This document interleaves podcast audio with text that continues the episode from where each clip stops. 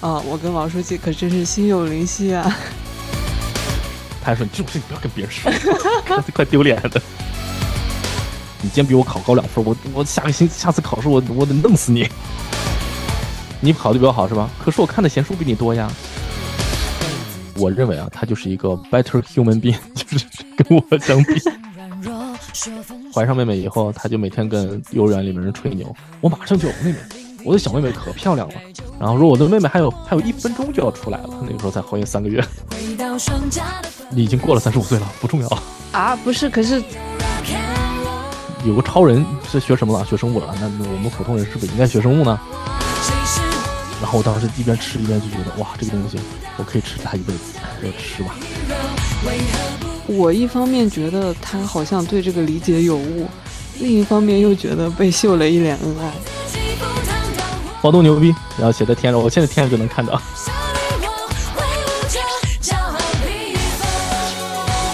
朋友们，大家好呀，我是佩涵，欢迎收听我们第十四期的无人在意 （Nobody Cares）。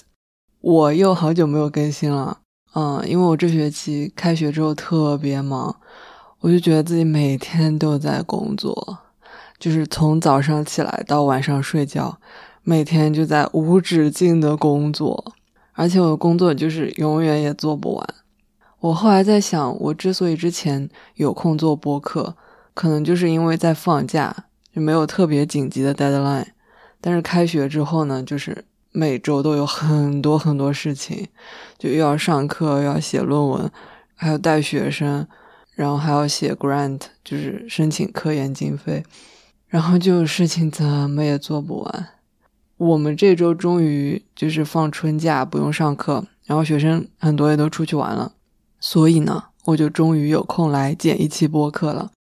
这期呢是串台节目啊，是不是有朋友不禁想问，嗯，这么一个没有人知道的节目，也好意思找别人串台吗？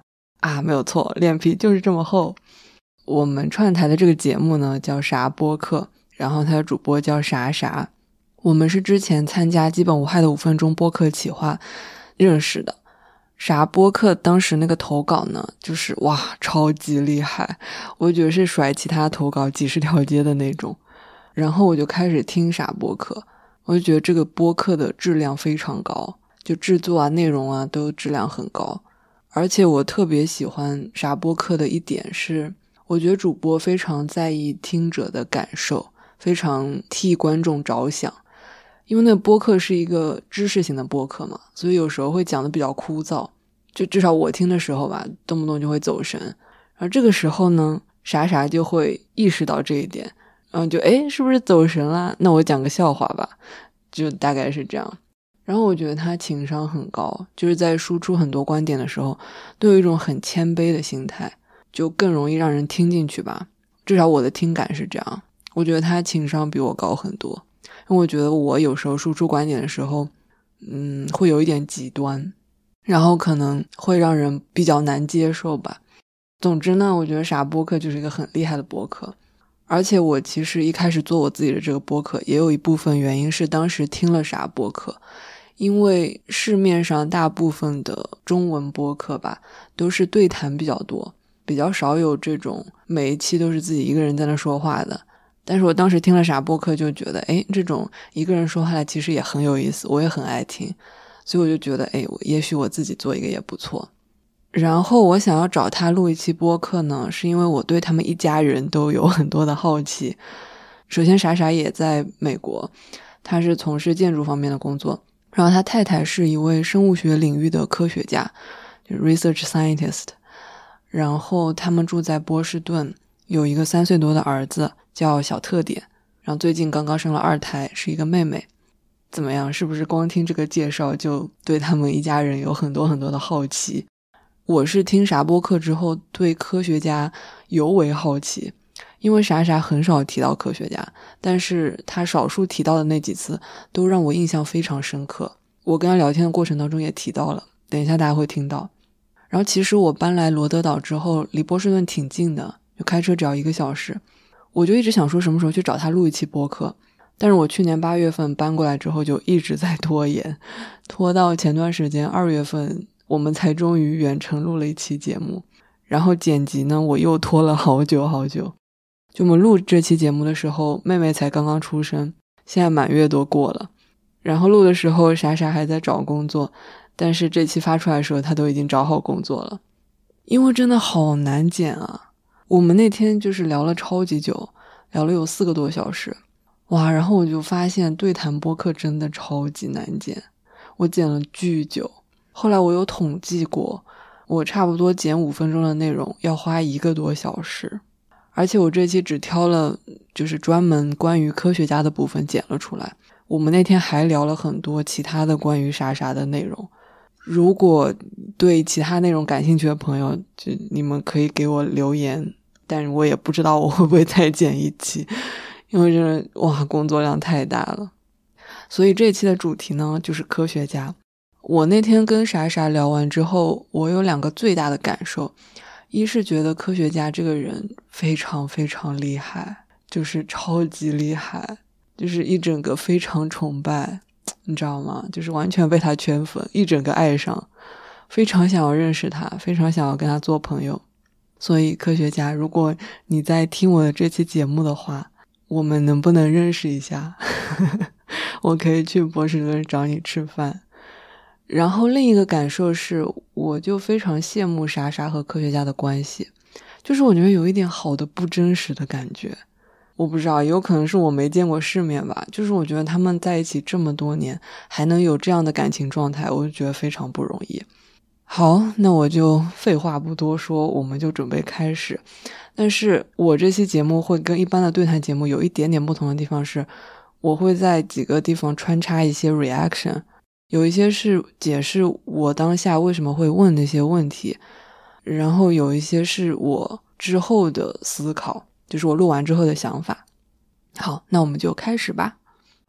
哎，并没有开始，虚晃一枪。嗯，那个我录完这个开头还有 reaction，然后剪完快要发之前，发现基本无害这周也更新了。更新的是毛书记和莎莎很久之前录的节目，就是很久很久之前，所以呢，我就想要非常不要脸的多说一句啊，我跟毛书记可真是心有灵犀啊，就是嗯，都拖更了很久，然后都赶在这周更新了，然后更新的内容都是和莎莎的对谈节目，是不是非常有默契？嗯，可以的啊，然后。这次是真的开始了，哇！终于见到了。Hello，Hello，哎呀，真不容易。你不是放假吗？今天怎么还在办公室？因为我不好意思在家录。哦，这样子，好的。因为我是背着我男朋友在录播客。哦，他到现在还不知道吗？他知道，我有跟他说过一次，但是他不是很 care。但是我如果经常在家里录的话，他可能就会意识到我在 actively 的做这件事情。啊、哦，好的。所以我每次都是偷偷跑到办公室录的。那他会去听吗？他也没有听。没有，没有听哦。对，所以我就可以尽情的说他的坏话。行，这还挺好，这还挺好。你看，我就不敢乱随便说我们科学家的坏话，每期都人家都听。哦，所以他会听你的播客。对对对，而且我之前不是写稿子嘛？他会在我录之前先看一遍稿子。哇，为什么？好奇看我做出什么东西，然后他也挺帮我把把关吧。哦，但你不是说他对你就是。他对做播客这件事情没有什么兴趣吗？对，他没有兴趣，但是他就是还挺好奇我这边做成什么样子，然后还挺喜欢听的。所以他有给你提意见吗？对，而且我也经常找他，就是虽然他不愿意上镜，但是我还挺想让他成为这个东西的一部分。我就是一直对科学家非常的好奇。啊，是吗？对，你为什么没有拉他一起做一期节目之类的？他不愿意哇，我我可努力的拉他了，他就是觉得不喜欢，不觉不觉得这件事是一个他会享受的事情。所以他是不喜欢声音出镜吗？还是说，就如果他在内容上做贡献，他觉得可以吗？不太喜欢，我觉得有点是两方面都不太喜欢。就是一方面就是不太喜欢抛头露面，因为他觉得这是一个向公众发表事情的这么一个渠道嘛，所以他不太喜欢这个点。另外呢，他也不愿意花太多的时间，因为他看我做这个东西做的那么痛苦，哇，每天做到夜里一两点、两三点，然后嗷嗷的在那儿嚎，然后他就觉得我为什么要做这种事情？就是。因为你在播客里面不怎么提科学家嘛，但是提到那几次都让我印象非常深刻。啊、哦，是吗？对，我好像提他都不是特别特别好的话，因为我不是讲他那个什么被 phishing 哦，对对对，网络被被钓鱼了以后 的事情，他还说你这种事情不要跟别人说，看快丢脸了。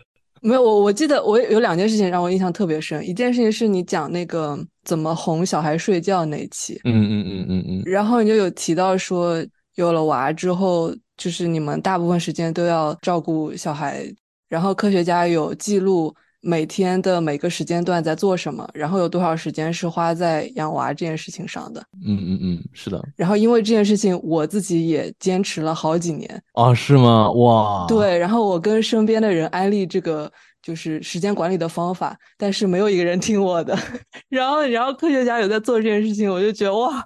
就是 你知道，惺惺相惜。是的，科学家后来不不怎么喂奶啊，或者怎么样之之后，他也逐渐的就不太做了。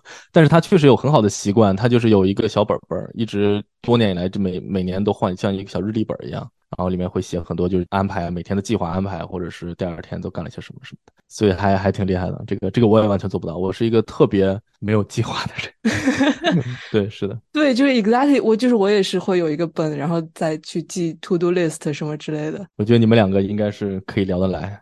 对，然后还有一件事情是你在讲绿卡那期，然后呢，你就讲了好多，就是怎么升 EB one B 啊，然后 EB two 啊什么的。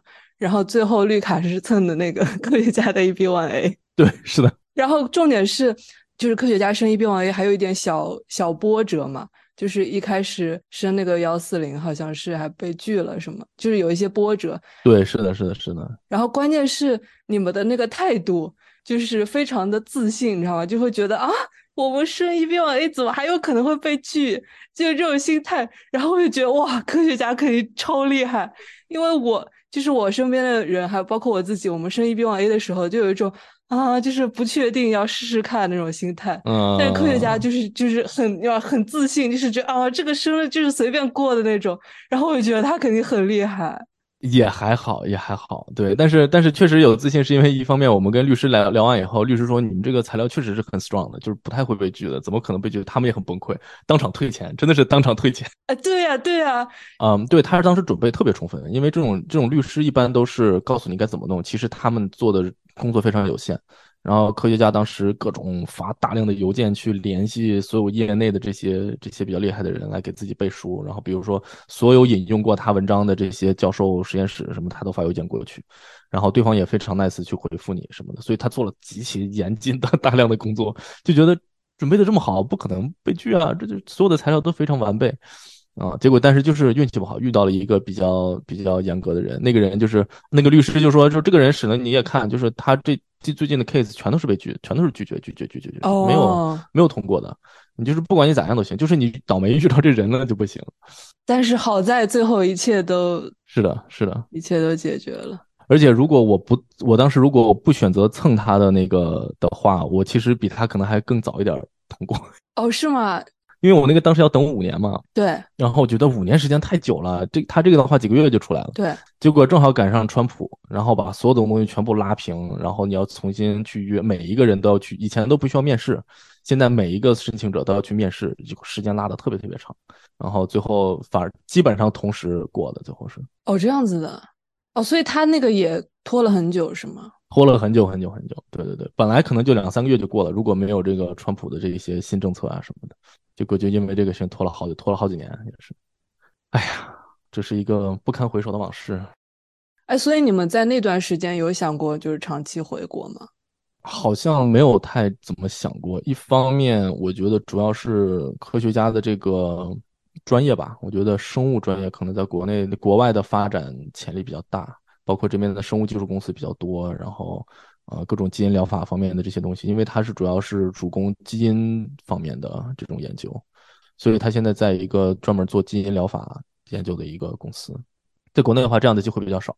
他是在一个研究机构吗？还是说不是？现在是一个公司，就是一个药厂。呃，怎么说呢？就 biopharmaceutical。所以他是要就是自己做实验的吗？还是说他是做一些？他是要自己做实验。他现在是属于。为什么叫科学家呢？他现在叫做老科学家，senior scientist，所以老科学家，嗯，对，所以他这他的 job title，其实你要说真正咱们的所谓的科学家的这个定义是一个非常高的一个水准，你必须得到钱学森啊这种科学家。你平常说我是科学家，别人是你还好意思管自己叫科学家，但是在美国这边，他就是一个 job title，那就是叫科学家 scientist。对对对。所以我老就是开玩笑说，这叫管他叫科学家，对，所以他现在仍然是需要底下也有一有有小小年轻帮他，然后主要是安排实验、做实验，然后去设计实验、做这些事情。就是他们主要的工作的怎么说？KPI 是什么？是要发论文吗？还是说也没有？就是怎么说呢？把这个药的进程继续推进，因为他们现在，比如说现在他们研究一个什么一个药。然后呢，他他们在做基因研究的时候，他就必须要尽可能的把这个进程 不断的推进嘛。你就是能能拿到更好的数据，然后证明更多的东西，然后才能够指指导你下一步的工作。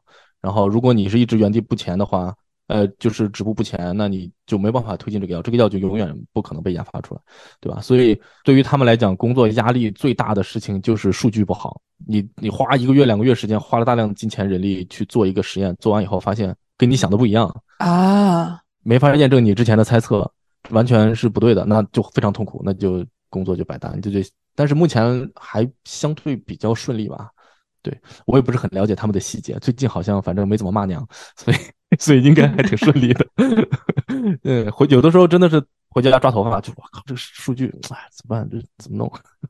就不知道。哦，他们这个确实，那他们的实验是在就真的人体上实验吗？还是？没有，先一开始在小老鼠吧，最早，但是他们现在更更更早期，他们在细胞上面哦，就是直接就是养细胞做细胞实验。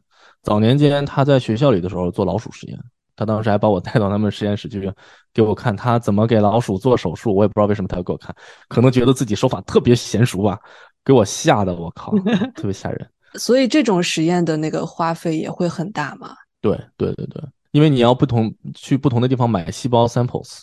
啊，你比如说你要治一个什么病，你就得去买那种特殊的病的这种细胞的样本，然后这种都很贵，也都是专门培养出来的。然后你回来以后要不断的养，然后买各种试剂，然后乱七八糟的，就是，而且生物这个东西据说就是特别烧钱，一不小心大几千美元就不见了，就很吓人。而且他们的这些什么设备啊什么的也都非常的昂贵。所以他们的 funding 是哪里来的？是公司，就是公司是哪来的呢？还是有政府支持呢？你知道吗？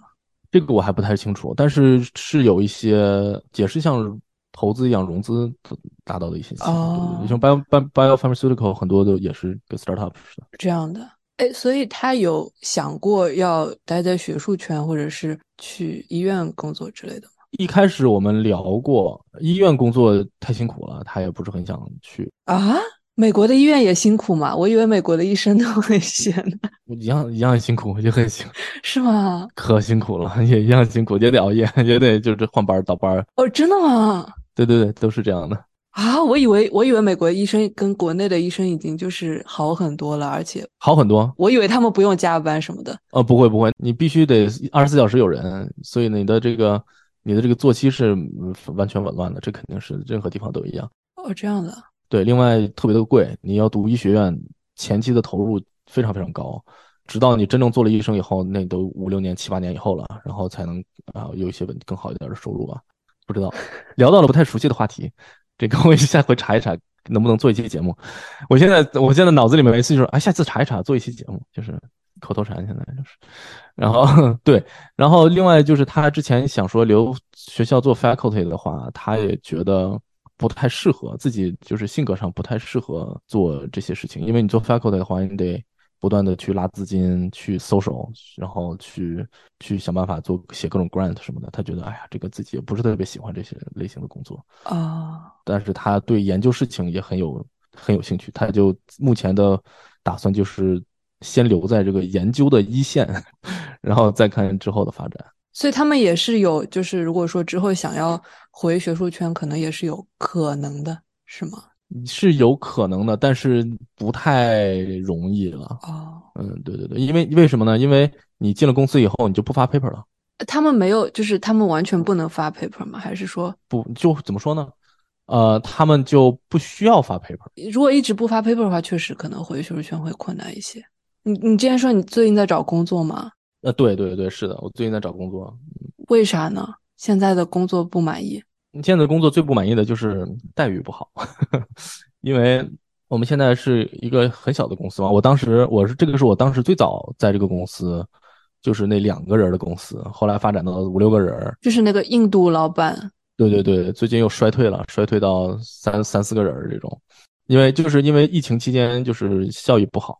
呃，最近呢，又是因为各种原因嘛，我这已经有大半年、一年多的时间，在一天只工作四天，然后拿百分之八十的工资，就是是一个减薪的这么个状态。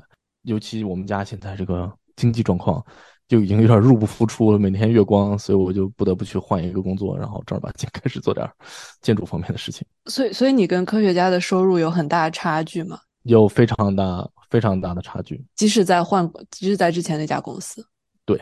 啊、哦，那你有觉得有就是有任何的压力吗？有压力啊，但是我觉得这个压力不是从科学家的身上来，就是这个压力，我觉得更像是自己给自己的压力。嗯，呃，因为你在这一个你作为家庭的一份子啊，这个家庭正在蒸蒸日上的时候，你发现你好像是一个拖后腿的，是吧？这个就有点不好。比就很简单，比如说我们在买房的时候。因为我的收入比较低，我们在考虑的房子的方面就会往下一个 level 去看，而不是说看到更适合我们的房子。那你在这种时候，你就觉得哇，压力很大，觉得还是应该努力多赚点钱，为这个家庭成为这个家庭合格的一份子。哦，就是当你们经济上有压力的时候，你就会觉得是自己的问题。对，是比较是是会这样的。我是想问一个假设性的问题，可能但是这个假设性的问题可能不成立。嗯嗯，就是。如果你们没有这方面的考虑的话，没有生活上的压力的话，你还会觉得赚钱比科学家少这件事情，你还会觉得有压力吗？完全没有压力，完全没有压力，我可开心了，完全没有压力，我觉得特别好。说实话，如果不用买房的话，我可能继续做博客，可能还会做个一两年。对，因为你也知道，做博客是一个入不敷出、只只出不入的工作，是吧？对，完全是完全是任性。对，所以所以就没有压力，而且科学家也很支持我做这方面乱七八糟的尝试。对不起，我是真的好奇啊，我不是要榨汁或者怎么样。嗯嗯嗯，我是真的好奇，就是科学家在他在某一方面比你厉害这件事情，你是完全不介意是吗？对啊，为为什么要介意呢？他厉害不是很好吗？就是我一定要找一个不厉害的话，这个也不对。对，就就挺好的，我觉得这很好，为什么介意呢？那会不会是因为你们的方向，就是你们工作的方向领域不一样，所以很多时候没有可比性？嗯，我觉得你这个你这个说法，我觉得很有意思，确实是有可能是因为这个原因。如果他是一个非常成功的建筑师，对，呃，我，但是这个跟是不是两口子可能也有关系。我觉得如果是两口子的话，我可能也不算特别在意。哦，这样的。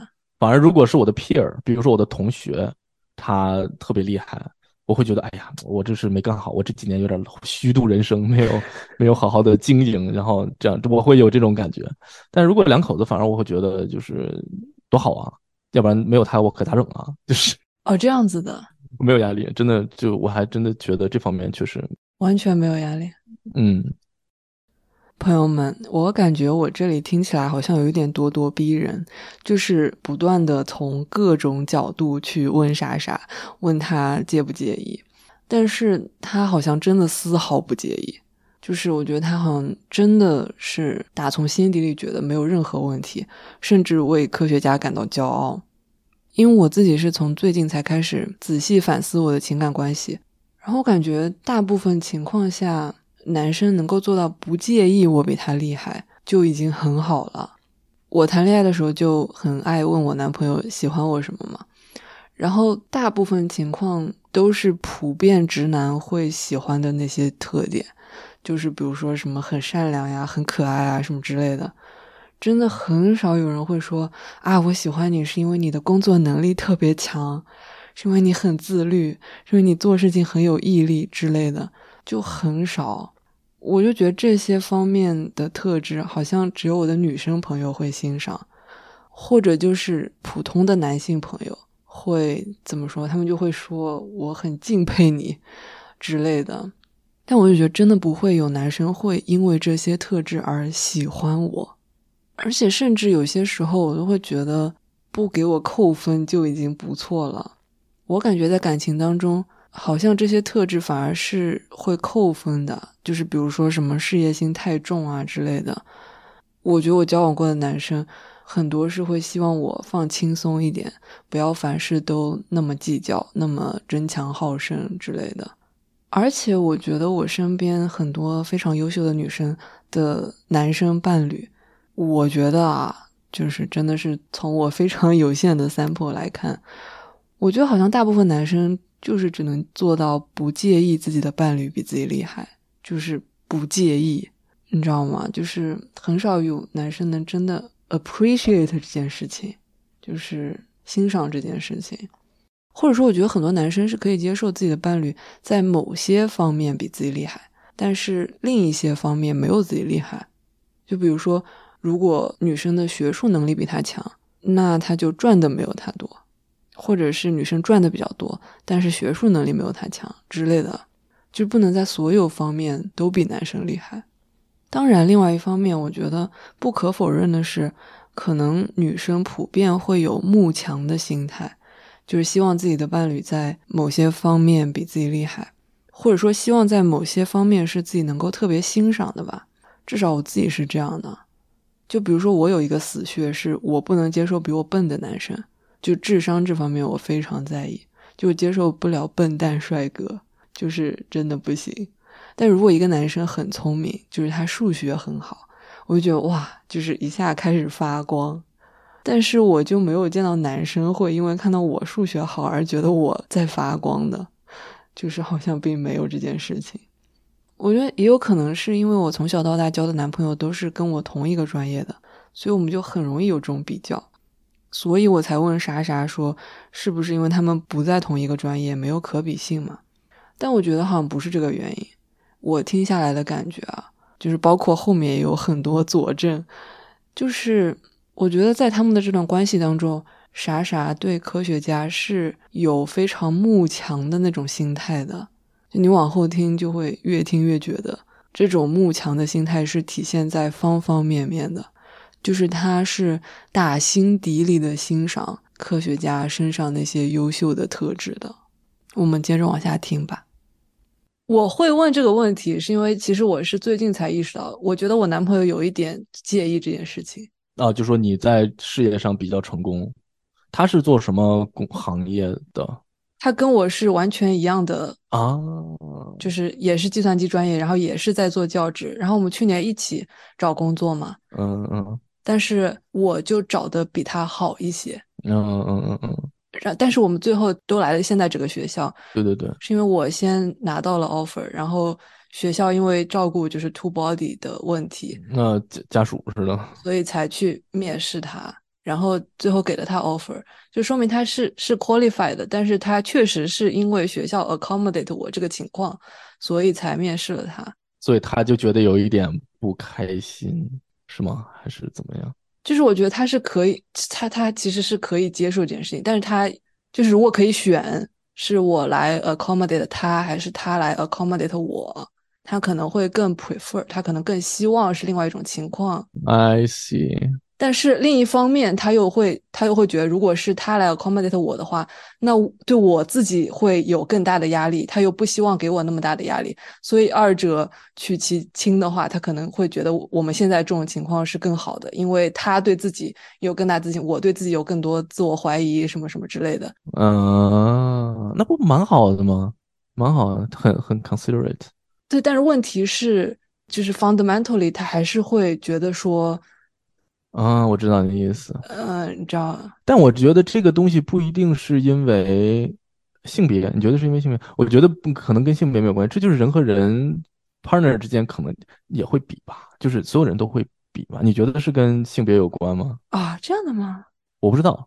是这样，就比如说我当时之所以从纽约搬到波士顿，也是因为就是科学家在这边的发展更好嘛。我在纽，我我肯定是在纽约发展更好，因为纽约恨不得有两三百家建筑公司我可以挑，但是波士顿就非常有限。但是当时因为就是科学家这边发展更好，然后就是怎么说呢？赚钱的，目前来看是他 这边情况比较比较好嘛，所以我当时也没有觉得有任何压力，就搬到波士顿就搬过来了，然后从那边辞职，从这边找找再找工作。哦，这样的。对，我也相当于就是你刚刚说的这种情况，就是因为科学家的原因，我才搬到了波士顿。我心里好像完全没有说，嗯，这个是不是显得我自己很没面子？不会有哎，有可能领域不同，这个我也不知道。不不不，这个有一点区别啊。我反而觉得说，因为你你因为科学家而搬到波士顿这件事情，你有没有觉得是自我的牺牲呢？不会觉得呀，不会觉得。我觉得是新生的开始。哎呀，搬到了一个新的城市，还挺兴奋的，就是这种感觉。可是你是牺牲了自己有可能在纽约更好的发展机会啊。嗯，也是也不是，因为我觉得我可能在哪儿发展的应该都还好。呃，我确实其实唯一的不开心是因为我好喜欢纽约的这个城市，就是哦，因为我在那边住了很久嘛，就觉得这些好的东西确实是一时半会儿不会再体验了，包括所有的这些繁华的这种 城市街道，以及所有的这些城市规划方面、建筑方面的这些好看的东西。呃，就是你在纽约的话，你作为一个建筑系学生。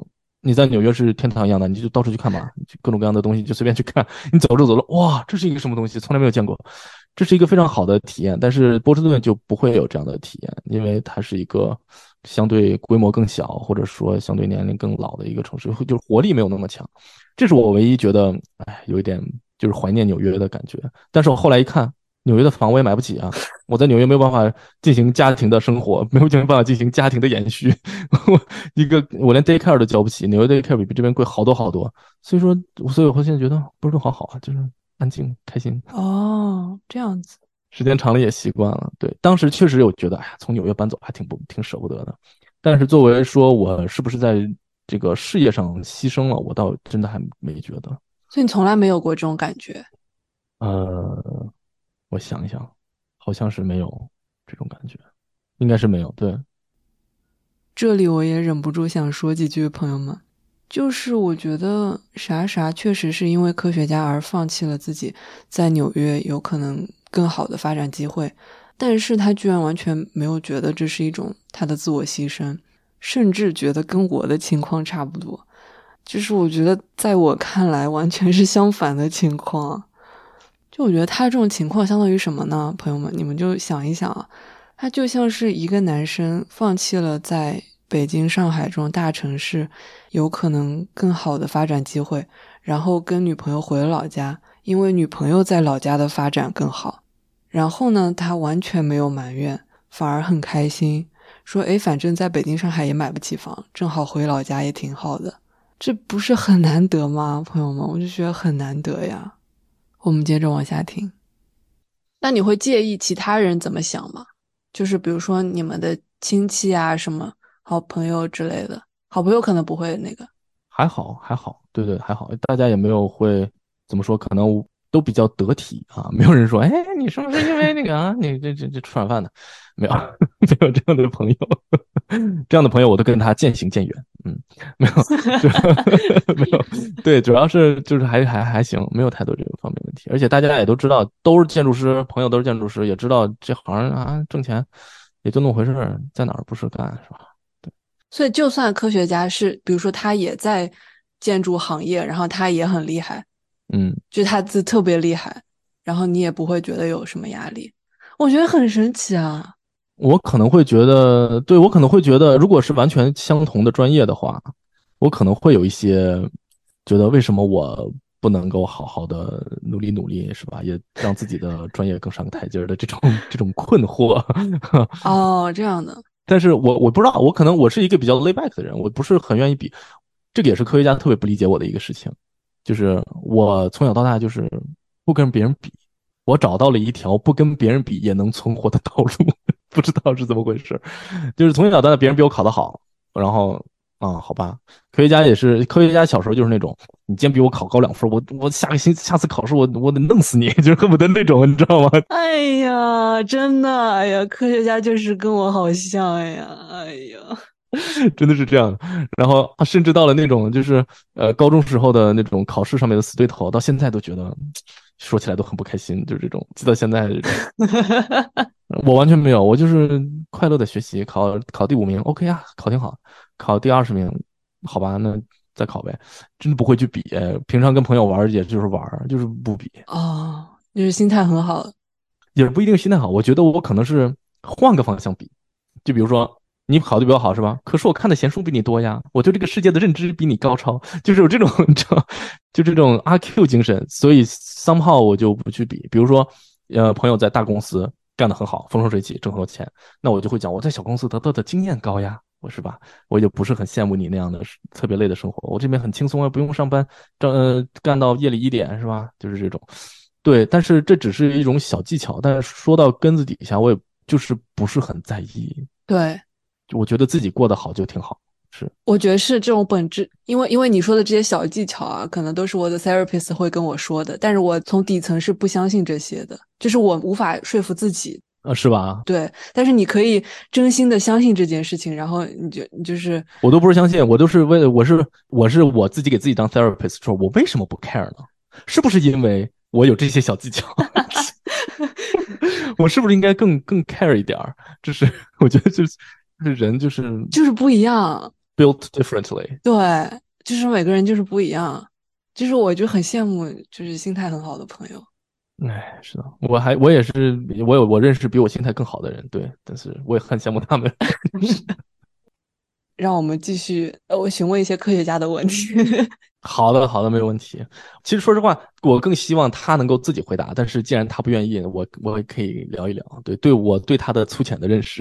所以他会。觉得平衡家庭和工作有什么困难吗？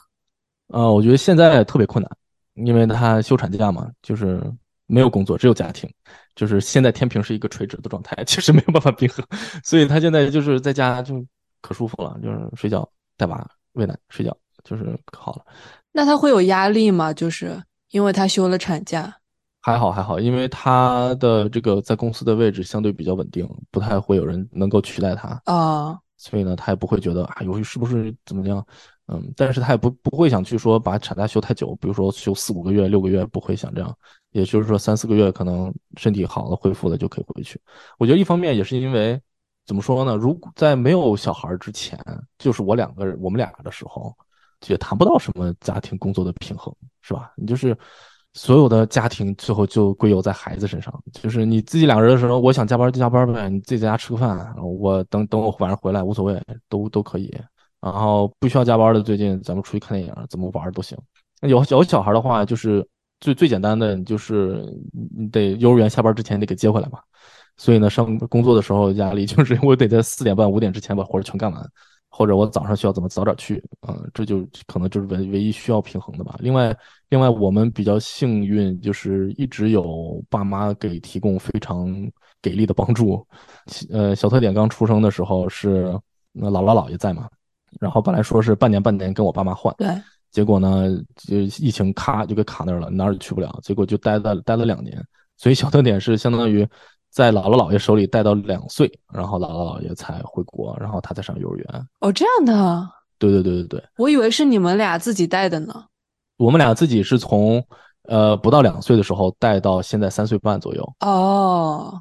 我们俩自己带了一年多，之前是有姥姥姥姥姥爷帮忙啊、嗯，所以你就看我的播客更新速频率就是，那那那姥姥姥爷走了，嗯，下来了，实在跟不动了，就完全跟不动。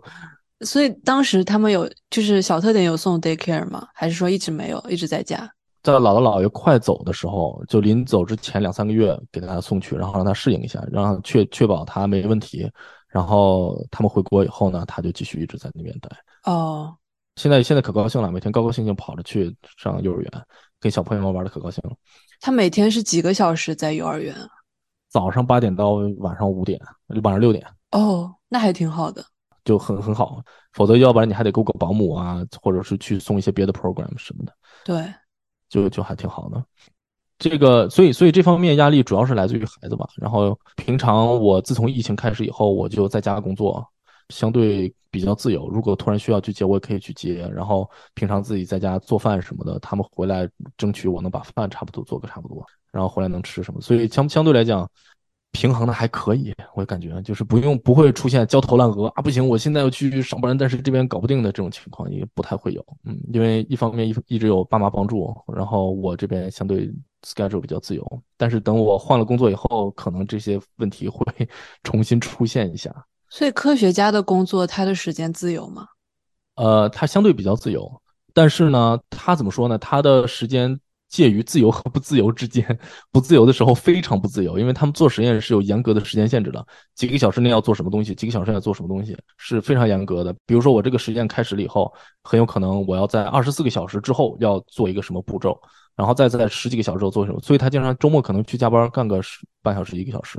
哦，因为这正好赶上了，没有办法。对。所以在这方面的时候，自时间是不自由的。但是在实验的间隙或者是不做实验的时候，没有特别重要的实验的时候，是比较自由，可以在家工作，也不用去上班的。哦，那你有觉得就是有了小孩之后，你们家庭分工是大概一半一半吗？还是说谁要干的更多一点？我是争取想要做到一半一半，但是但是有我还是觉得科学家干的比我多，因为他做事情的能力非常的强。我我有点追不上他的脚步，对，是是是这样的。什么意思？比如说，怎么说呢？就是各方面我，我我认为啊，他就是一个 better human being，就是跟我相比，哎，作息非常的规律，然后每天精力非常的旺盛，然后哦天呐，身体也好，然后我就完全是他的反面，我就是一个坐在凳子上站不起来的小懒蛋，所以所以在这方面，我我是很努力的，有在。有在尽量的去做一些家务啊，说做饭呐、然后哄孩子睡觉啊，跟孩子在一块玩什么的。但是我感觉他在安排很多事情，比如说给孩子找一个什么呃好玩的地方呀，去安排这些活动啊，呃，孩孩子的衣食住行啊，吃穿啊这些东西，他下的心思比较多。哦，天呐，我就是对科学家就是越来越圈粉，我就觉得。对他，他身体条件可好了。小时候什么三千米年年破学校记录什么，可能跑步了，特别厉害。哦，身体特别好。所以他也是喜欢长跑的那种。对对，近几年不跑了。对，有孩子以后没有时间跑。所以他会去跑马拉松什么那些吗？那倒倒没有，你小时候跑的比较多，后来反而就是可能可能年轻时候跑的太多了，包括大学的时候参加各种比赛什么的，就是膝盖后来不太能长跑，长跑太久。但是他健身房是非常坚持去的。不是，跟我好像呀，因为我小时候也是，哦、是对我小时候也是那种。跑八百米，因为我们小时候是跑八百米啊，长跑的。对对对，然后每年就去参加运动会，然后每次都跑第一名那种。然后哦，那好厉害。对，然后后来也是跑马拉松，然后膝盖就跪了，现在也不太能跑。哎，真的好像呀！你们这些强者的这个人人生的经历就是很像，好像呀。像我这种从小就没有跑过超过八百米的这种弱者，就只能偷偷的躲在角落。我还有一个问题啊，就是我跟我呃身边很多有小孩的女生 faculty 聊天，嗯嗯，就是他们会说他们的另一半就是也都非常好，就是非常的支持他们的家庭工作啊什么什么之类的，supportive，嗯，但是他们会有这种感觉是在带小孩这件事情上，还是妈妈会在意的比较多，就他们会意识到有什么一二三四五这这五件事情要去做。然后可能会把其中的几件事情分配给爸爸，但是爸爸自己呢，不会主动的去意识到有一二三四五这五件事情，就是你把它分配给他们的时候，他们是可以做的，但是他们不会主动的去意识到说，哦，有这五件事情，我们来分配一下。我其实感觉也确实是有这种情况，所以这就是也是为什么我觉得他做的事情比较多，就是他比如说他会更主动的安排周末咱们去哪玩呀，周末去带小朋友去一个什么地方玩什么的，或者跟别的小朋友的家长约啊什么的。对，这方面确实是因为一方面也是因为跟小朋友约着玩的，就是 play date 的都是妈妈。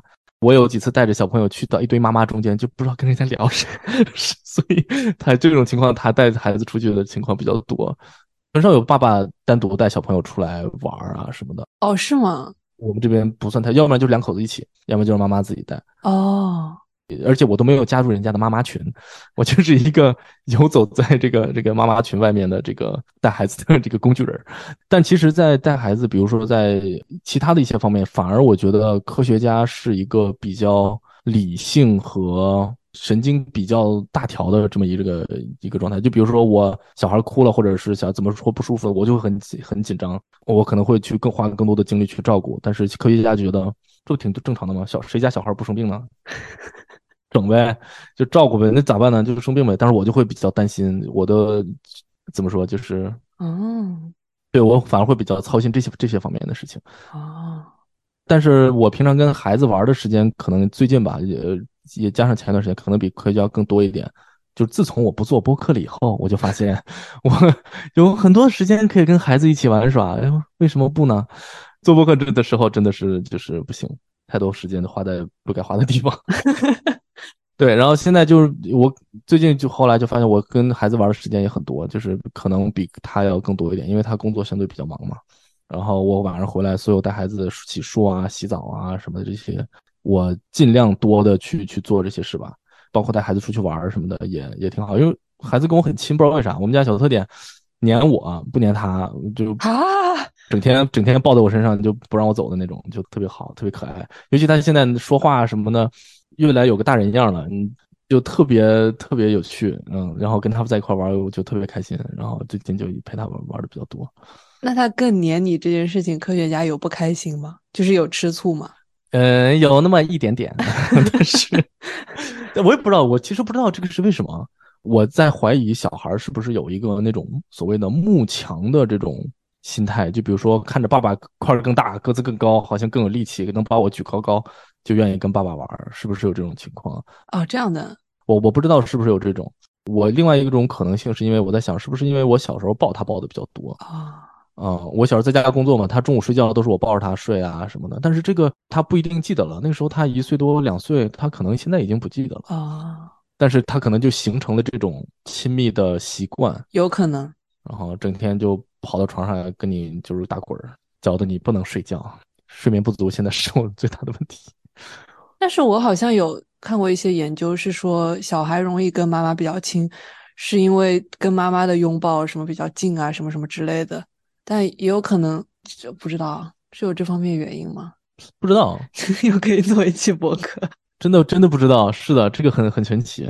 我也是在我们这边家长里面比较少的孩子比较黏爸爸的一个特例啊。对，我感觉你们带小特点已经很累了，你们为什么还决定生二胎呢？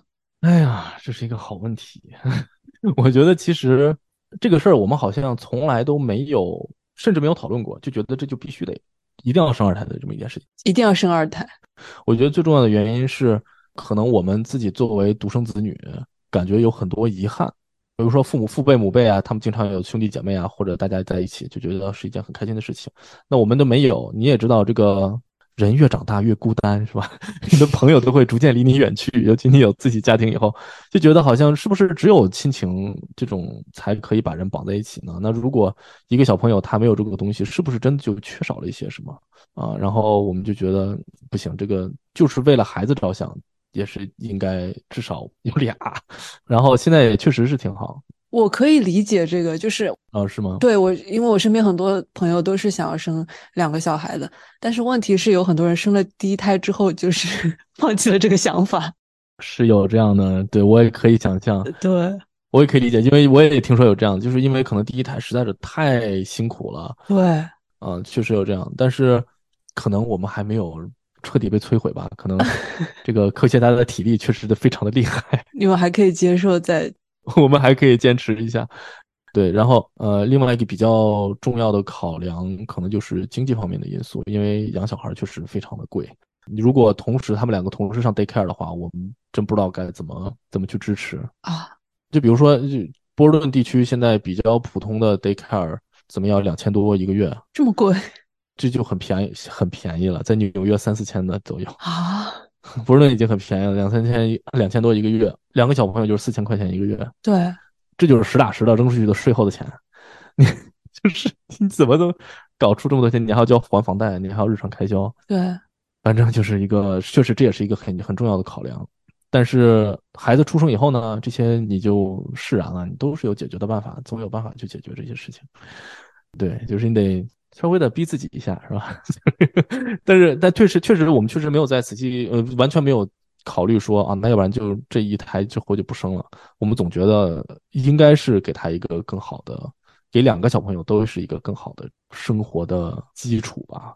而且自从小妹妹出生以后，小特点还挺高兴的，每天跑那儿，妹妹妹妹妹妹，就每天想要跟妹妹在一起。昨天晚上睡觉之前跟我说，想一直跟妹妹在一起，然后说将来等妹妹长大会说话了，我们要睡觉前要一起聊天什么。哇，就感觉他已经开始计划呃美好生活了，是吧？就是是一个很开心的一件事情，对他来讲。对对，所以所以你们有给小特点做心理建设吗？因为有一些小朋友可能不是会觉得，就就分了分走了他的，好像没有哎，小特点特别开朗，在这方面他就超级开心，有可能是因为幼儿园的其他小朋友都有弟弟妹妹哦，他也看到有弟弟妹妹，对，有很有可能是这个原因。自从怀上妹妹以后，他就每天跟幼儿园里面人吹牛，我马上就有妹妹，我的小妹妹可漂亮了。然后说我的妹妹还有还有一分钟就要出来了，那个时候才怀孕三个月，恨不对 每天给人吹。然后幼儿园老师也很崩溃，说到底出来没有啊？什么时候出来呀？所以他三个月就知道是妹妹。对对对对，我们当时就是啊，不是三个月，三四个月吧，差不多。我以为他自己就是期待是一个妹妹，然后就是没有，他知道，他知道。哦，跟他讲了，他从头到尾都都知道这个事情，就还心态很健康。哦。所以科学家他在生二胎之前有有一个就是你知道 timeline，觉得自己比如说到了三十五岁之前一定要把小孩生了，还是之类的吗？生一胎的时候有这个状态，生小特点的时候有这个考虑吧，主要是觉得医生也是推荐，说是你三十五岁之后呢，就会有各种各样的所谓的 complications 吧，总之就是更复杂了。对，就是在这个怎么说统计学的这个层面上，就是三十五岁以后的女性生孩子会相对复杂一些。对。但是之后二胎的时候跟岁数没关了，主要是担心跟小特点两个人的年龄差的太多的话，两个小孩会玩不到一起去。你比如说，如果差个四五岁，这个小朋友还刚刚会说话，那个小朋友已经上小学，有他自己的朋友圈，这两个孩子之间的关系会有一些微妙的不同。为为什么二胎的时候他就没有这个年龄的焦虑呢？你已经过了三十五岁了，不重要 啊？不是，可是就算过了三十五岁，他也是会。那也是越年龄越大会越那什么的，对啊。但是感觉好像三十五岁是个坎儿吧？啊、哦，就觉得过了以后就没有那么在意年龄这件事啊、哦。而且科学家身体还是身体条件还是比较好，也不觉得会累啊或者怎么样。就是而且第一胎生的也比较顺利啊、哦。嗯，而且据说第二胎会比第一胎生的更顺利，事实也确实是如此。哦，这样的吗？就就非常顺利。对，这个将来可以做期节目好好聊一下。美国生孩子还是一个挺神奇的体验，对。然后后来就主要是在考虑两个孩子之间年龄差的问题。哦，这样子的。我以为，因为我一直有这个焦虑，是如果我想要生两个小孩的话，两个小孩都要在三十五岁之前生完，否则的话，就超过三十五岁，他的那个 risk 会不一定。嗯嗯，其实现在也不算特别那什么。如如果说 risk 的话，可能反而是，比如说也有很多人选择冻卵之类的，这样的话可能。但是确实也是 就很麻烦的一件事情，嗯，嗯，对，而且我也听说一些非常吓人的故事。啊，是吗？啊，对，就是比如说三十岁的时候冻进去，然后到了三十五岁或者是比较大的年纪要取出来的时候，发现一个卵子都不能用，就是有听过那些。啊，嗯，有听过一些，哇，这太太可怕了，对，就很恐怖，但是那个可能肯定是极少数的 case 啊，但是。对，但是我觉得因只因为这个而而有压力，我也可以理解。但是从我们这次的这些体验来讲，可能不太有必要。为什么这么说呢？就是现在这个科学真的很发达，它从头到尾都是一个非常严格的监控状态。它一开始就各种做基因筛选，说你这个胚胎小朋友是不是有这种呃有可能有遗传病的这种概率啊什么的，这些都是可以提前测出来的。哦，所以它很早期就可以测是吗？对对对，很早期怀孕，很早期就可以测哦。如果有非常严重的这种基因方面的病的话，你是可以选择流产。哦，这样子的。对，这是一方面。另外一方面就是在整个怀孕的过程中，啊、没事要去做产检，他会进行各种各样的测量，看这小朋友这身体是否健康，是不是有这种 Down syndrome 的这种概率，然后怎么怎样，是整个是一个非常给我感觉是安全感很强。就是有任何问题可以随时给医生打电话，随时进行检查，包括在生产的过程中也是非常专业的人在帮你护理啊什么的，整个过程非常安心，不像过去感觉生孩子就是过一道关。就算现在这种情况下，我有时候甚至觉得生孩子真的是过一道关，真的很可怕。整个这个过程是一个，但是在整个非常专业的团队的这种对你的支持下，心理压力小很多，而且出现问题的概率也小很多，就还挺让人放心的。所以你们是专门找了一个比较专业的 OB-GYN，还是说随便找了一个？还是说你觉得 general 都很好？也不是，就是就是一个比较好的医院嘛。就是你要选一个相对好一点的医院，那是肯定的。哦，对，但是也就是一个公立正常的普通的 医院。啊、哦，这样子。对。那你觉得如果超过三十五岁再生第一胎也是 OK 的吗？还是说你觉得第一胎还是要？我觉得可能没有什么太大问题啊。这样的。我觉得问题不大，对，因为你整个过程中都是被非常好的 monitor。当然，我不是医生啊，我是一个父亲的角度，就是 nothing，就是就是 my words worth nothing，就是对，就感觉我感觉就整个这个过程让我很安心。现代医学棒，就是就是这种感觉。哎，这段我觉得对我收获挺大的，就是让我对生小孩这件事情的年龄焦虑小了很多。非常感谢莎莎的科普，我们接着往下听。那你们当时决定生一胎的那个时间点是你们都觉得准备好了，还是就是说年纪到了之类的，还是说都有？哎呀，生小孩这个事儿，我觉得就是永远也准备不好，你永远不可能有一天说我准备好了，我要生一个孩子。对呀，exactly。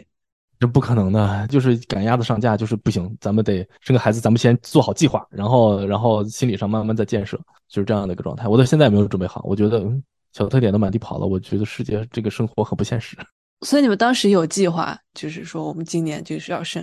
对对对对对对对对啊，是非常计划好的。对，因为在做计划的时候，你就会想嘛，说，哎呀，那我这个工作是不是在上升期啊？是不是今年要找工作呀？什么？对啊，你越想的多。你这个计划永远也不可能定得下来，生小孩就是没有最好的时机和计划好的这种人生。唉，是的，甚至在生的过程中，你就觉得好像怀胎九个月、十个月，在小孩子出现之前，我这么长时间准备，我他的所有的尿布啊什么这些都可以准备的很好，在小床什么，最后所有的东西都是在最后那两周准准备的。你就是你这这人是没有办法接受这个现实的，就是你就觉得啊。肚子已经这么大了啊，没关系吧？现在也不着急生啊，再等一等。然后就医生说，any moment now，你现在马上就要那什么，你赶紧准备好。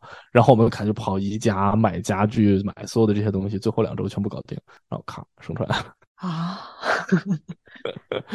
是一个非常难以让人就是接受现实的一个过程。嗯，哎呀，我就是哎，那你们当时是怎么决定的？当时就觉得就拍板说不行，今年一定要生。呃，对，这个就是科学家的人格魅力进行的决定。对，哦，科学家就是拍板做决定。对，因为我我是就是一个比较 lay back，怎么都行的一个人，而且我我是属于那种就是你想三十五岁开始做播客，这是一个多么不成熟的决定，这就显示了我的心理年龄其实只有五岁，就是就就这么一个人，所以所以基本上就是服从安排。科学家这方面确实安排的比较好，对，对我们的人生规划。那你知道他当时是怎么想的吗？所以他当时是工作比较稳定了吗？还有一一方面是我们整个工作呀、生活都比较稳定。那个时候买了第一套房嘛，就感觉这一一时半会儿不需要搬家了啊、然后觉得是一个好时机。两个人的工作也都正好是在一个比较稳定的阶段。然后生完以后就疫情开始了，然后就各种什么辞职换岗，哎，这些都是没有办法预料到的，包括家长来不了啊什么的，这些都没办法预料。但是在当时决定的时候，确实是一个非常稳定的一个状态，感觉这之后的几年都是一个两个人能够 handle 得来的生活状态吧。啊，是个好时机。嗯，因为在之前的话，我们还在纽约、波士顿两边异地了一段时间嘛，然后各种麻烦，就感觉什么都不稳定，什么都不知道。哎，你跟科学家是上学的时候认识的吗？在美国这边上学的时候认识的。所以你们是上一个学校？很神奇的是，本科也是同一个学校，只不过不认识。哦，这样的。对，完全不认识。然后到了美国之后，同学会联谊的时候认识。哦，因为你们本科是同一个学校，所以到了这边联谊。对对对，还还不是，是我我们其实是打乒乓球认识。就是我当时自以为会打两拍子乒乓球，然后去找人打乒乓球，结果科学家打的特别好，别忘了给我暴踩一顿，然后就这么认识了。啊，说哇，还打这么好的女生真的很少见。然后后来才又过了好久之后才开始慢慢的熟起来，所以他是当时在读 PhD，对，他在读 PhD，我在那边读硕士。我之前给你们列了那些问题，然后你说你跟科学家有讨论，我想知道你们讨论的内容是什么？啊，没有，就所谓讨论就是有一些我不太知道的，比如说你当时那个问题里面有一个说他们这个行业有没有对于女性有特殊的照顾的这些。哦，对对对，我就想问问，因为我不了解嘛，我就想问问他有没有这种情况。对，然后他说好像他没发现，一方面可能他们这个行业女性的比例比较高，基本上至少达到一比一。哦，这样的。对，他甚至好像有一些实验室女性更多。哦，这样的。呃，因为这个原因嘛，可能这个情况相对比较好，因为不太需要专门去为女性做一些什么的。懂了。另外呢，他也确实提到说，越到高层男的越多，确实是这样的情况。越往上走男的越多，然后这个他们公司最近好像雇了一些女的高层的这些人，可能是也是为了进进行一些平衡，但是不知道具体什么原因。哦，所以他们会就是在高层的时候，他们会比较注重这方面吗？很有可能，但是也没有说证据，因为这种东西都是就是言而不明，就是好像没有说没有听说说有我要求百分之五十的高层必须是女性，好像也没有这样的规定。但是他们确实最近雇了很多呃女性来当高层，这个我也不是很知道。那他们在说 diversity 这个词的时候，他们会把女性包括进来吗？应该是的，是的。我觉得他们公他们这些公司雇人的时候我还不太了解，因为。因为就像我说的，他们基本上一半一半，你也很难说是 因为什么考量。但是在公司内部，对于女性的照顾还是我觉得还还 OK 吧。包括你因为各种原因请假都是没有任何问题，产假时间很长，产假有四四个多月，你甚至可以休到六个月，都是带薪产假。对。然后包括公司里面专门有给妈妈泵奶的房间，然后大家可以去 schedule 什么的，就是这些设施配套设施，我感觉还比较完善。而且也从来没有听说过，因为女生女是女生啊什么的，或者说要怀孕啊什么的就不雇佣你的情况。因为当时科学家当时怀着孕呢，去面试的时候是怀孕的，然后也没有出现这种问题。嗯，因为这个本来就是不能问的呀，就不可能就对，就不可以问的嘛。对，嗯，所以就说在这方面感觉还相对比较平等。所以他没有感觉到，就是说他没有感觉到女生有更大的 advantage。对，他们好像没有感觉到这个，对，哦，对，interesting，就他在也不会特地写出来说我们这个职位特别鼓励女性，没有，哦，也不会，对对，这个肯定是没有，对，但是会鼓励少数族裔嘛，就其他 diversity，也好像没有专门写出来的，哦，这样的，对对对对，这个具体我不知道，他们招人，因为科学家他属于。可能属于业务能力比较强的，都是别人抢他，他也不会去。那你们专业会吗？就是你们建筑学的，好，好像好像也没有啊。嗯，我们专业好像也没有，我们专业女生少。嗯，我们专业女生少，明显少。那他会就是说鼓励女性来进入你们专业，或者是？好像在招聘的方面是没有这个没有这些条款的，但是在人事自幕后做决定有没有这方面的考虑，我也不太清楚。但其实这几年，我感觉女性的女生做建筑的女生的比例越来越高了，公司里面女生越来越高了。因为 我们之前有一个六十来岁的老大姐，老大姐跟我们讲，说那个时候一个公司一百多人，全是男的，只有她一个女的，然后就什么什么都干不了，她就产假都没有，产假生生孩子就就自己的假期来生，没有任何产假啊。八十年代吧，七七八十年代的时候就非常非常糟糕哦。说现在已经已经感觉好太多太多了。就是那个时候，女生你要进入建筑这个行业，就是大家觉得你是一个很奇怪的人。哦，对，然后所有的都所有就西装革履的男的趴在画图板上画图，大概七八十年代是这么个状态。理解。所以你们现在是男生和女生都有产假，是不是？对对，是麻省规定必须得有，但是时间长短不太一样，男生的稍微短一点吧，应该。哦，这样的吗？哎呀，但是你也知道，这个也跟公司的状态有关。我们之前那个我不是很喜欢的那个公司，就感觉好像没有特别尊重女性，因为他有一些老男人，你知道吗？他就是转不过这个弯来。他因为你想，他五六十岁、六七十岁的时候，他是那个年代过来的。他年轻画图的时候是一个女生都没有的，整个公司没有女性的。然后等到他到这个年龄以后，他可能有点转不过弯来，就会有发生。投诉呃，公司女生穿裙子穿太短啊，或者说觉得谁谁谁的衣着不得体啊，就会有这种问题啊。然后我们当时就觉得很累，这都什么年代了，你还有这样的事情？这种公司是不是就不可以待了？然后那个女生也非常生气，然后就拿着尺子跑到他们那个人事部门去，就说：“你量量，你看看我是不是过膝盖两寸？有什么好说的？这种人你们要不要把他开除了什么的？就就吵架啊！有本事你开除我，就是这种，就是天呐，好离谱呀！真的很离谱，就是还会有这种情况啊！是的，所以我就有时候觉得建筑学其实是一个特别传统的一个行业。哇，这样的人员构成非常传统。那我好惊讶呀！我以为各行各业都是差不多的。看情况，就比建筑事务所有非常先锋的建筑事务所，他们是做，就是里面的人也都是非常解决现实问题，比如说，呃，哪里地震了，去设计各种各样的这种救灾房啊，什么这种，然后做这种各种人文方面的这种探索，有很多这样的建筑事务所是非常先锋的。同时呢，也有一批老派的，从六十年代就坐在凳子上画图画到现在的建筑师。所以，所以，哎，就是一个有点割裂的这么一个状态。哦，懂了，懂了。就 diversity 这里，我真的觉得挺奇怪的，因为好像真的跟我们就是计算机方向很不一样。然后我觉得啥啥对 diversity 的理解和我的理解有一些偏差，而且这个我感觉很多人都有。具体的我可以以后单独录一期播客来聊。但大概就是，我记得以前毛书记也说过。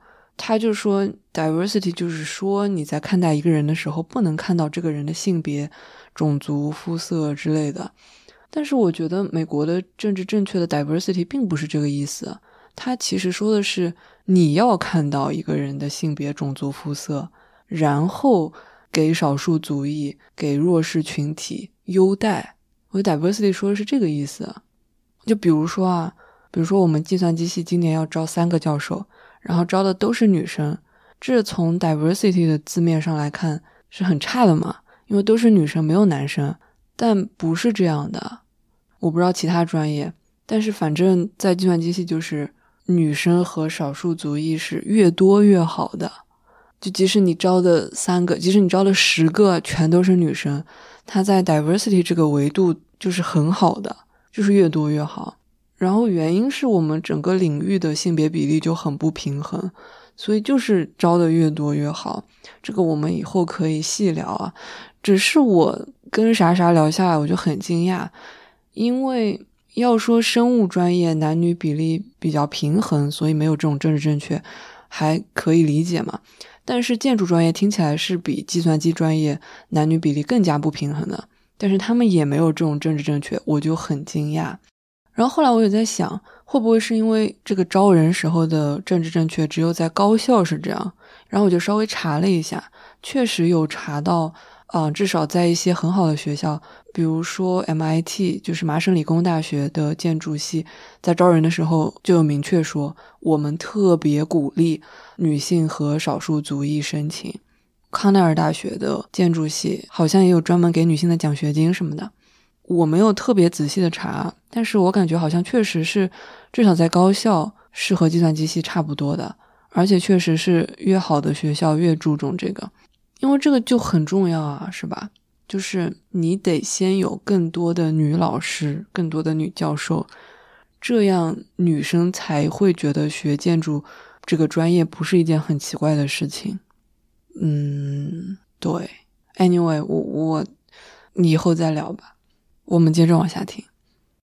那科学家有觉得作为女性的身份去从事他现在的工作有任何困难的地方吗？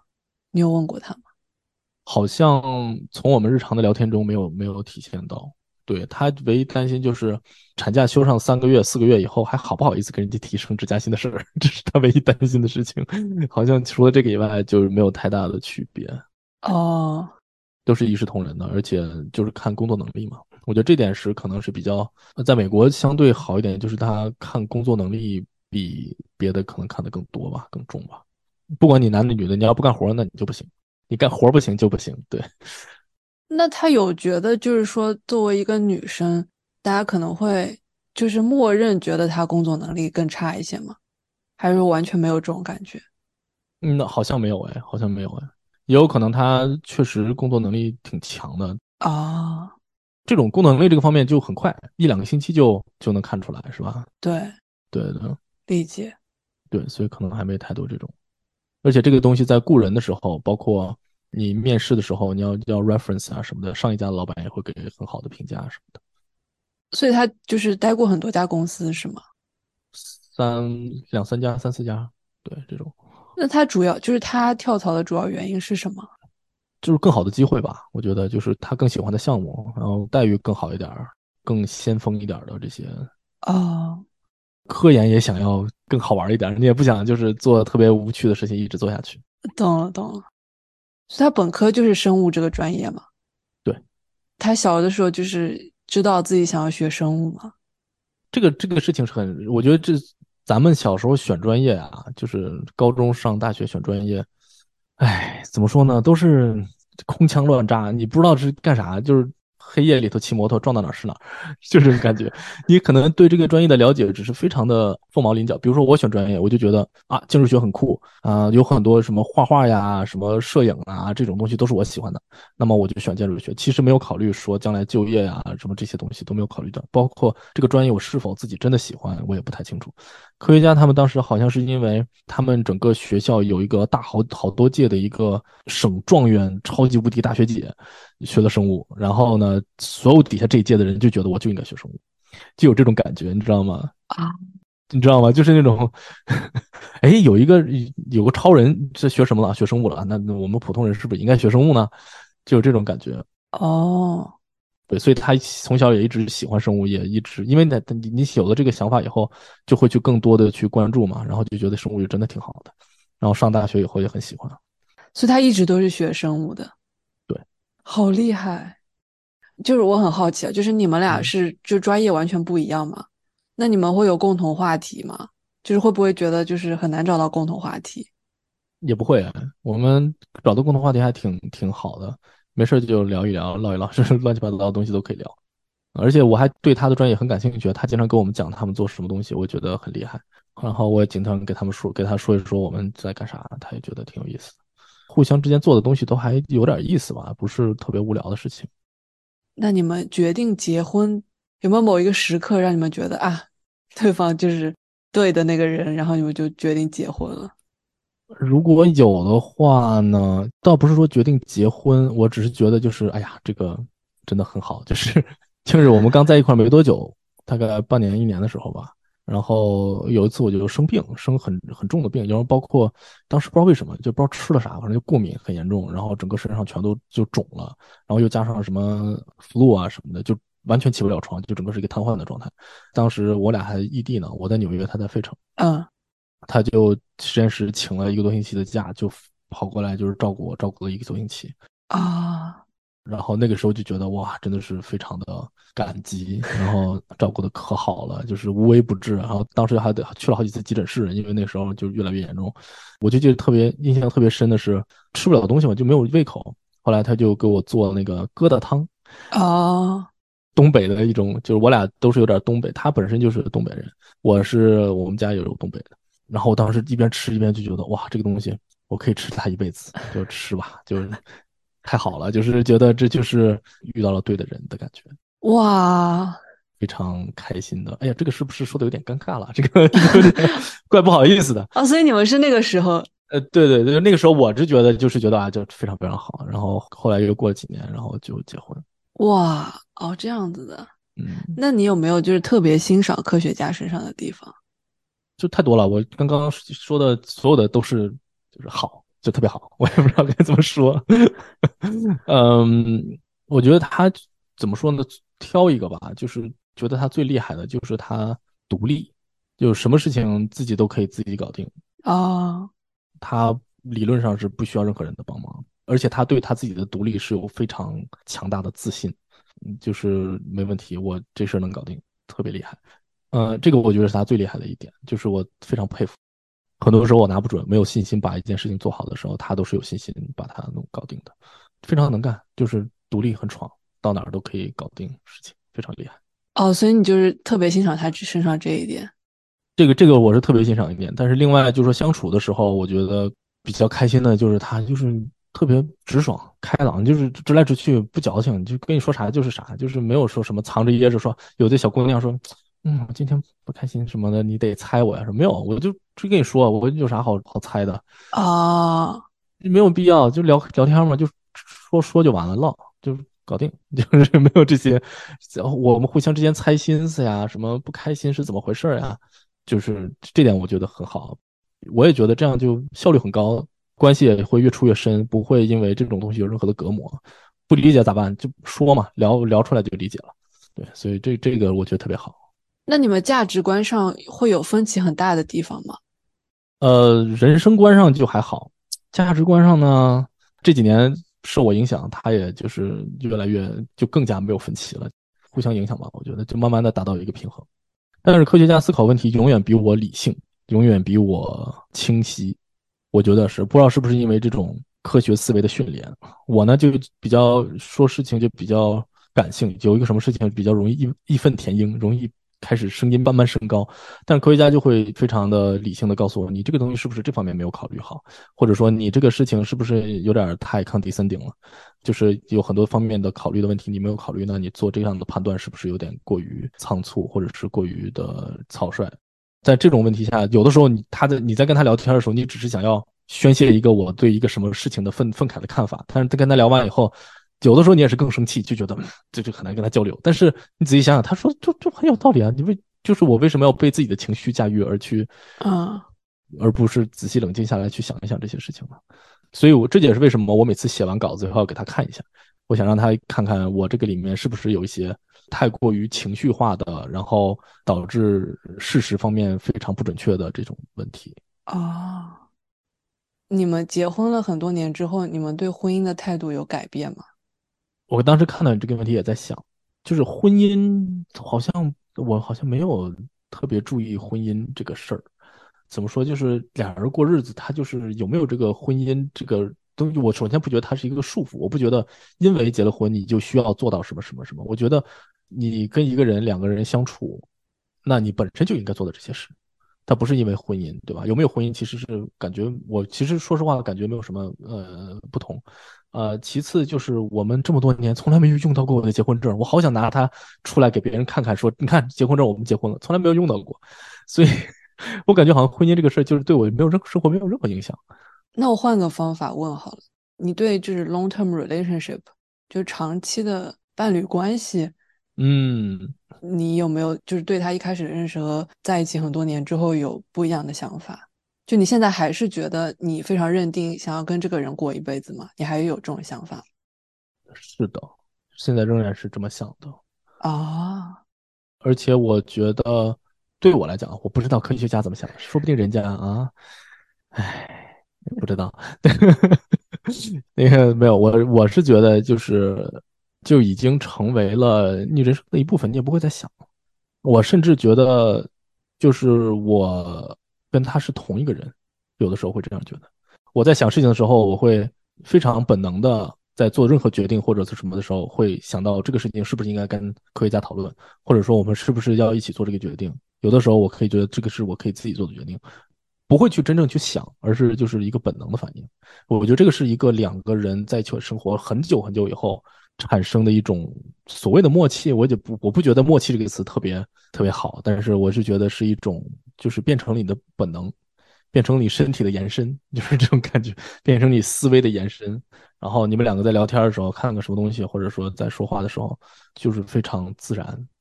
这个就是我一直就觉得是最好的，就没有再没有办法更好。你不可能达到比这个更舒服的一个感觉，这个不是个十几年的时间 能够。打磨出来的啊，首先这俩人就是得特别的呃合衬吧，互相比较适合。然后其次就是相处的过程中，时间长了就慢慢的就同化了，就变成一个人了，就不是两个人了的感觉。我只给我这样的感觉。所以你有觉得你们感情有越来越好是吗？就是感情越来越稳定。对对对对，我感觉是这样。尤其有小孩小孩以后，大家就是每天都在忙忙叨叨同样的事情。说实话，我感觉好像没有太多太大的矛盾。除了金钱上的压力以外，好像就没有什么其他的矛盾。是的，哦，哇，那感觉很好呀，还还还蛮开心的。我觉得我是一个非常幸运的人。我这两天不是看看纽约客学了一个词儿，叫做所谓的 imposter syndrome，不知道你有没有听过这个词儿？我知道，就是我有时候就会有这种感觉，就是我是不是运气太好了？就是我是不是都是假的呢？就是这些是不是都是假的？就是为什么我何德何能能过现在这样快乐的生活？其中一很大一部分就是觉得跟科学家的相处是非常 unrealistically 的好，就是舒服舒适。哇，包括包括我就是对，这是一方面，对，就是不是有点说太夸张了？这个也没有必要哈，就是他也不一定听，所以没有必要夸得这么狠。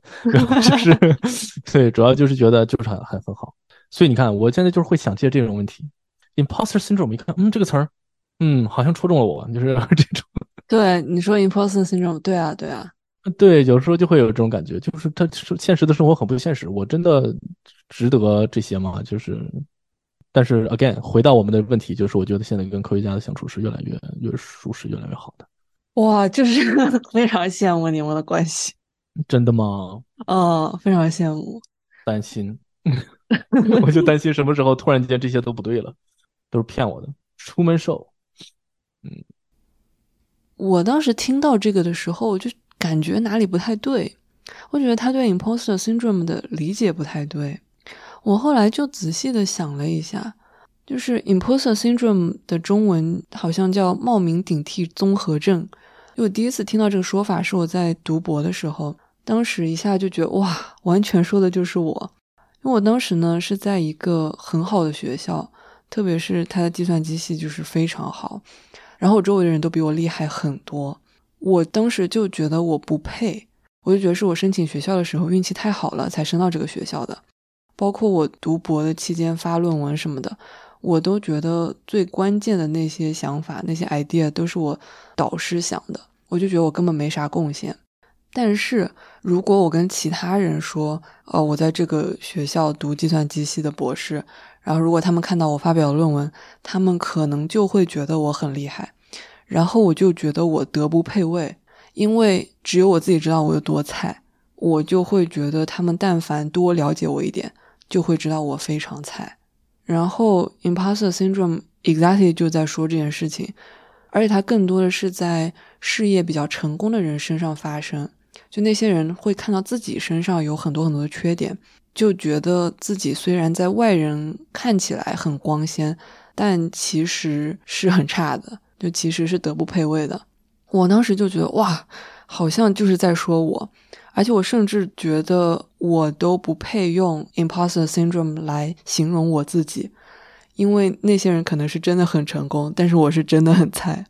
我当时还读了一些研究，说女性可能更容易会感受到 imposter syndrome，然后男性更容易呃有自信。但是后来又有研究说，其实男女都会有这种现象，啊、比例是差不多的。但是女性更愿意谈论这件事情，男性会不太愿意谈论这个，所以之前的研究才会有那种错觉。但是不重要，就是这就是 imposter syndrome 吗？但是你看啥啥说的是什么？他理解的德不配位，竟然是他配不上科学家的好。嗯，我就满脸问号，朋友们。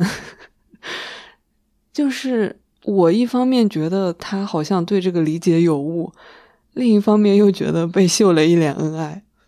而且我觉得在这里就是再次印证了，他是打从心底里的欣赏科学家的好。就并不是因为我们在录播课，不是因为录出来之后科学家会听到他才说了前面那段话，对吧？他有这段思考，就说明他是真的非常非常打从心底里欣赏科学家。哇，我真的朋友们，你们说这是不是非常令人羡慕的爱情？我没有啥别的问题了。好的。对不起，但耽误了咱们两个人这么长的时间，我我也是有点话痨。没有没有，有点话痨，我说话有点多。我问题太多了。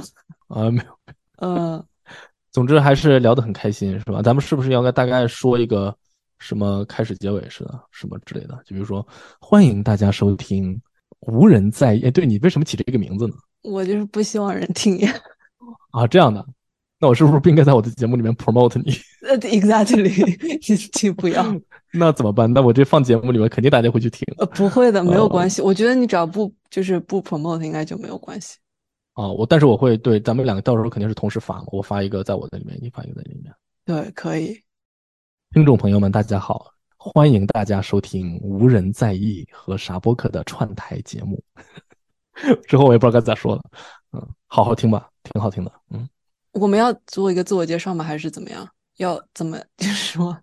我觉得也可以，也可以稍微做个自我介绍。我觉得也没有关系，也没有关系。我觉得都行，随性一点，然后就把这段咱们剪进去也挺好。但是我想，确实咱们可以说一下，这里要感谢毛东毛书记和基本无害这个节目啊，他真的把我们大家所有人都联系到了一起。对对对，非常感谢毛书记。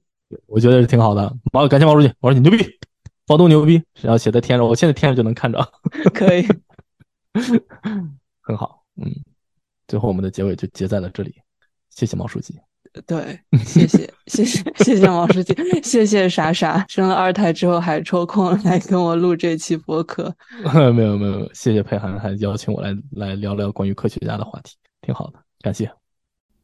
好的，朋友们，我最后呢就想要再次的表白科学家，因为我觉得他就是完全是一个我想要成为的样子，是吧？就是他从事自己喜欢的事业，业务能力又强，然后生活中又很自律，又能很好的平衡家庭和工作，工作之余还能生两个娃，而且他又对自己非常有自信，真的就是。完全是我想要成为的样子，真的太好了。科学家，如果你听到这期节目，我们能不能交个朋友呢？好，就这样吧，我们下期见。